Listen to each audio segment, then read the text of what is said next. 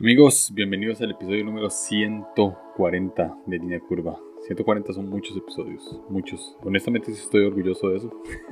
y gracias a todos ustedes que han escuchado este podcast, los que han escuchado casi todos los episodios. Me sorprendería que exista alguien que haya escuchado todos los episodios, ni yo. ni yo lo he hecho. Entonces, gracias a todos los que siempre han estado escuchando este podcast. Eh, Gracias a las personas que de casualidad se toparon este podcast y le dieron play por primera vez. Eh, me gustaría saber quiénes son, de dónde, de dónde escuchan. Este, y gracias a todos los que comparten los episodios, porque sin ustedes no, no hubiese llegado a los 140 episodios jamás. Nunca reposteo los episodios que comparten. Eh, siempre que me taguean, les doy gracias y demás. No los reposteo porque pues este, no quiero hacer spam con lo mismo, pero de verdad muchas gracias a todos los, los que lo hacen y saben que siempre que, que, me escriben por Instagram contesto y ahí estamos hablando bastante sobre episodios que han salido y demás. Así que de verdad muchísimas, muchísimas gracias. Eh, quiero llegar a 150 episodios para finalizar esta quinta temporada de Línea Curva, entonces 10 episodios más y terminamos la quinta temporada. Este ha sido una temporada bastante peculiar Creo que este episodio va a decir mucho de por qué esta temporada ha sido bastante peculiar. Eh, y me faltan algunas cosas. Me falta todavía una entrevista con Benjamín, que ya se ha vuelto como un chiste de esta temporada. Este, el, episodio pasado era con Benjamín. Entró Benjamín a la conversación que tuve con Jonás. Entró, puso en el chat de Zoom como era de Dios que hablaras con Jonás, Julio. y ya, o sea, y se, y se salió. O sea, no sé, te, debo un episodio con Benjamín, espero tenerlo, puede ser para final de temporada. Vamos a ver si, si nos logramos poner de acuerdo. Este, el episodio pasado creo que ha sido los mejores de línea curva total y definitivamente el mejor de esta temporada. Dudo que pueda, eh, que pueda superarlo, espero que sí. Este, pero de verdad, muchas gracias a Jonás que, que se apuntó de último momento para para grabar ese episodio. Estuvo genial. Pueden, pueden ir a escucharlo, terminar de escuchar este o si quieren pausar este, ir a escuchar el pasado. Estuvo muy bueno.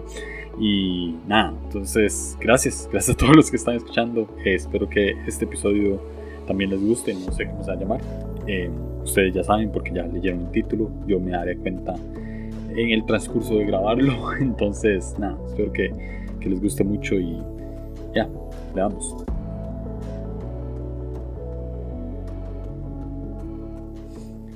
¿Les ha pasado que tienen tiempos en los que sienten una energía distinta? Tiempos de oración en los que sienten como que, las, que la atmósfera cambia.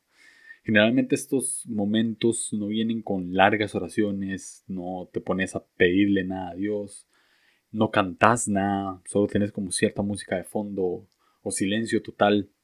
Y lo más importante es que no decís nada, solo estás callado, callada, sabes que estás presente en Dios, sabes que Dios está presente en vos.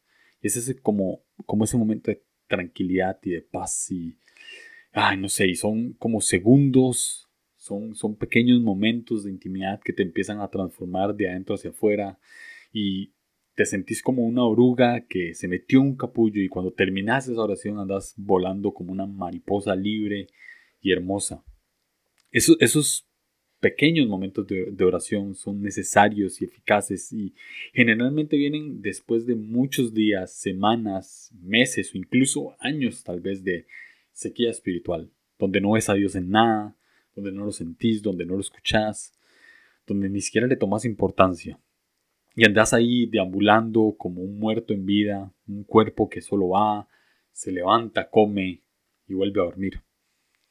Entonces es como un oasis en el desierto, ¿no? Estos tiempos de oración, porque vienen después de esos momentos.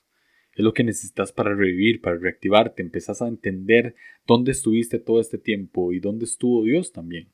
Claramente, Él nunca se movió, nunca dejó de hablar, ni de hacerse presente. Y ahí es donde lo entendés. Aceptás que probablemente te fuiste metiendo solito o solita en un callejón sin salida y ahora tenés que devolverte. Lo mío fue particularmente extraño porque creo que tuve una especie de conversión otra vez. Hace unos días tuve, es, hace menos de una semana creo, tuve como este momento de oración donde creo que otra vez me volví a convertir. Sabía que estaba distinto, que algo me faltaba, como que mi carro necesitaba un nuevo motor. Y algo más que tienen estos tiempos son palabras específicas que vienen directo del corazón de Dios y puff, es como un bálsamo, es como un bálsamo de paz que ansiabas. Yo me encontraba arrodillado en el sillón y sentí como Dios me recordaba algo, ¿no? Ya mucho tiempo de no tener estos tiempos de intimidad y por eso al, al intro de este episodio dije que marcó algo en esta temporada, porque no estaba bien, no estaba conectado, y creo que lo he comunicado en ciertos episodios, como que no me sentía conectado. Pero Dios me recordó algo y me, me llevó al llamamiento de Natanael, que se encuentra al final de, creo yo, uno de los capítulos más hermosos de toda la Biblia, Juan 1. Después de haberse cruzado con Jesús, Felipe encuentra a Natanael y le dice, hemos hallado aquel del que habló Moisés y los profetas.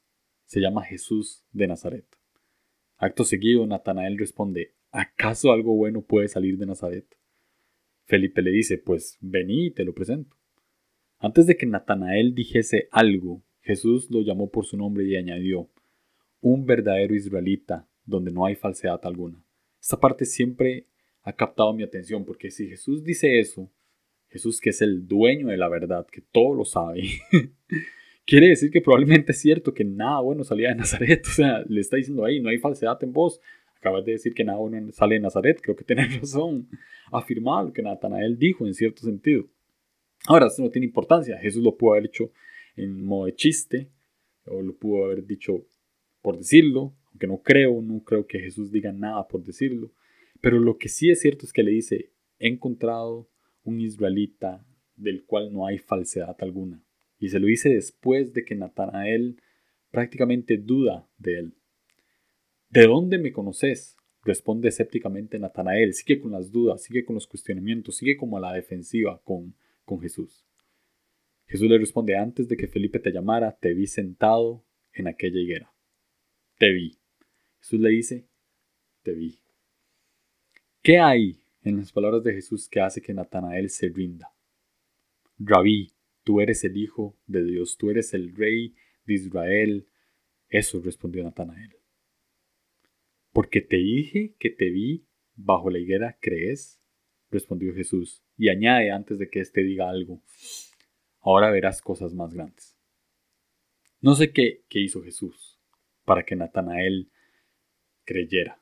Parece que Jesús poco sabía también en realidad, pero es su voz, su forma y su postura lo que hizo un cambio en Natanael. A veces no sabemos por qué seguimos a Jesús, más que porque es Jesús y ya.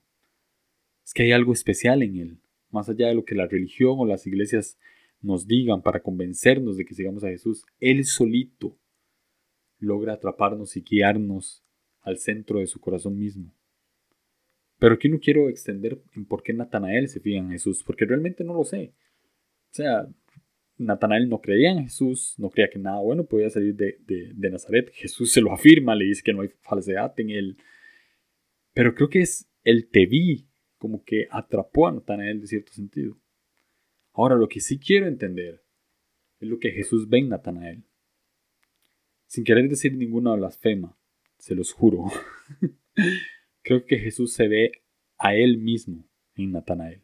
Es como un reflejo. ¿Quién no tiene falsedad alguna si no es el mismo Jesús?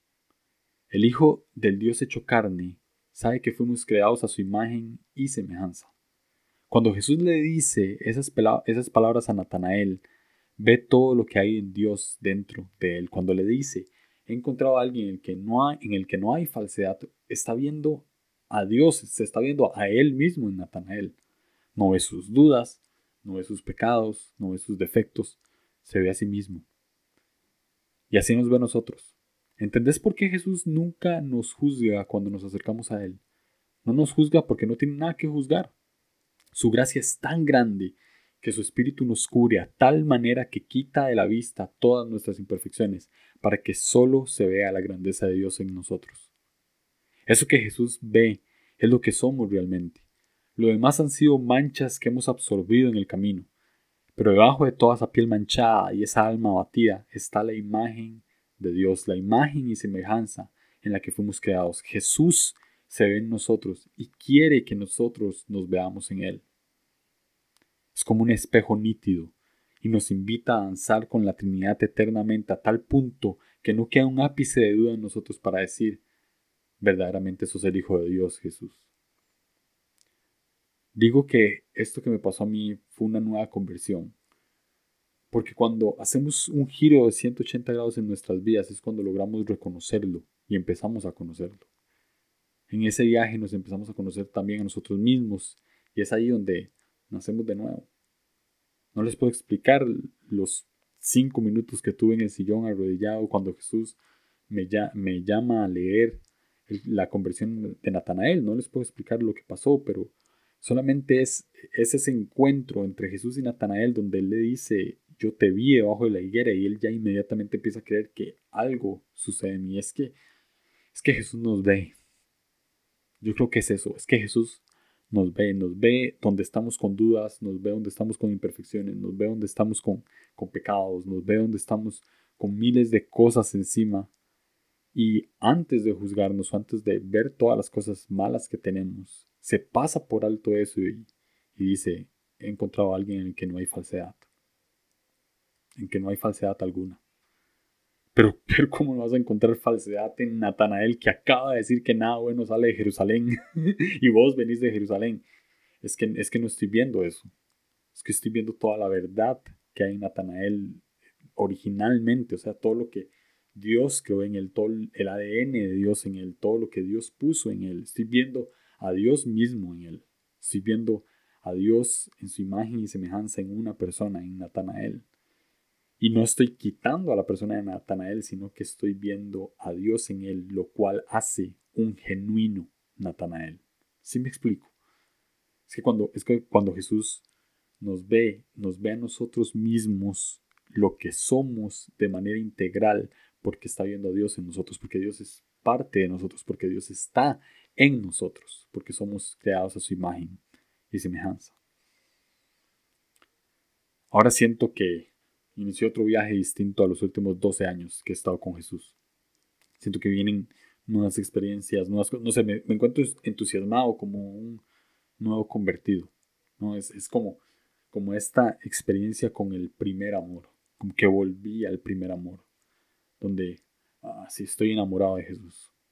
Estoy enamorado de todo lo que Jesús hace en mi vida, de todo lo que Jesús hace en los que están alrededor mío. Estoy, estoy enamorado de esa persona que, que cuando la veo me dice que no tengo falsedad alguna y cuando le cuestiono eso me dice es que estoy viendo a Dios mismo, me estoy viendo en vos, me estoy viendo en vos.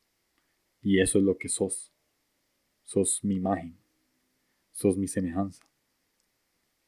¿Sabes? Puedes pasar años cerca de Jesús. Conozco personas que llevan en Jesús más de 50, de 60 años, pero siempre tienen nuevas conversiones y estas nuevas conversiones aumentan nuestra perspectiva, nos hacen conocerlo más. Es que, es que convertirse, es que tener una conversión es empezar a conocer a Dios otra vez, es tener otro encuentro con Dios. Entonces quiero tener conversiones todas las semanas. quiero tener conversiones todos los días porque quiero conocer a Jesús por primera vez todos los días, como si fuese por lo menos la primera vez. Y ojalá que tenga muchas el resto de mi vida y ojalá que vos también para que podamos explorar la multiforme gracia de Dios. Y creo que así va a ser la eternidad, va a ser un, un reencontrarse con Jesús constantemente y, ver, vernos en, Él y que Él se vea en nosotros. Y es como esta unión más fuerte que cualquier matrimonio, más fuerte que, todo en la vida, más fuerte que, que el Olimpo, nada lo puede romper. Nada lo puede desbaratar, ni, ni el cielo, ni la tierra, ni lo alto, ni lo profundo, ni los ángeles, ni los principados, ni nada creado puede romper este amor que, que Jesús tiene por nosotros y que nosotros tenemos por Jesús. Entonces, esa fue mi experiencia esta semana y quería compartirla con ustedes. Y sé que ha sido una temporada extraña, eh, donde probablemente me sentaba aquí y no, no, es, no quiero decir que no era genuino, sí, sí, soy muy genuino cada vez que hablo, pero sí sentía como que faltaba algo y, y aquí pasó. Pasó en ese momento en el sillón y ya tenía muchas ganas de grabar esto porque siento que, que volví a nacer. Y no, no, no, no les puedo explicar lo, lo que siento, cómo lo siento. pero, pero está aquí. Y espero ir compartiéndoles mis experiencias a partir de ahora en este podcast como lo he hecho siempre, ¿no?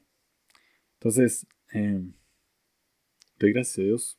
De verdad que doy gracias a Dios por, por esto. Doy gracias a Dios por este podcast. Doy, doy, gracias a Dios por cada uno de ustedes. Doy gracias a Dios por todas las personas que, que tengo cerca y que, y que sé que, que pueden encontrarse con Dios en cualquier momento y que su vida pueda dar un giro completo. Entonces, sí, este era el episodio de esta semana, episodio 140. Llegamos a 150, cerramos la quinta temporada y vamos a ver qué viene en la sexta. Te fijo, ahora sexta temporada. Muchas gracias a todos, muchas gracias a todas.